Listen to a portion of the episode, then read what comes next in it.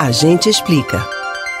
Segundo o último levantamento do Instituto Internacional para a Democracia e a Assistência Eleitoral, o Brasil é um dos 26 países que utilizam a urna eletrônica durante as eleições.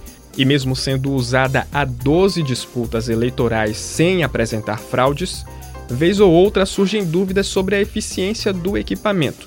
Podemos confiar nas urnas eletrônicas? Você sabe como funciona a segurança delas? A gente explica.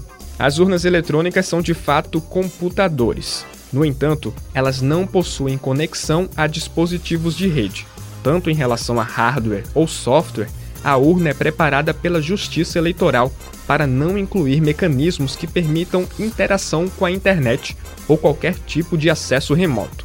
Durante a votação, a segurança também é predominante no processo. As urnas possuem dois terminais, um para o eleitor e outro para o mesário.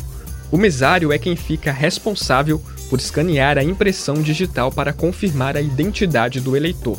Com isso, ficam registrados um voto por pessoa, e os votos armazenados na urna são criptografados. No fim da votação, eles são enviados para uma junta eleitoral, de onde são transmitidos para o TRE.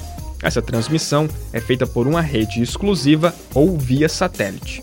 Além disso, fisicamente, as urnas são fechadas com lacres desenvolvidos pela Casa da Moeda do Brasil. Esses lacres contam com um sistema inteligente que muda de cor em caso de tentativa de manipulação. Ou seja, na prática, depois que as urnas são lacradas, apenas pessoas autorizadas conseguem acessar os dispositivos. E todos os programas usados nas urnas são desenvolvidos pelo Tribunal Superior Eleitoral. Além disso, o software principal dos equipamentos são sistemas Linux, um dos mais seguros e robustos do mundo.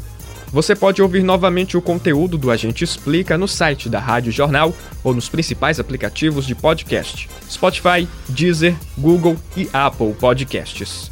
Max Augusto para o Rádio Livre.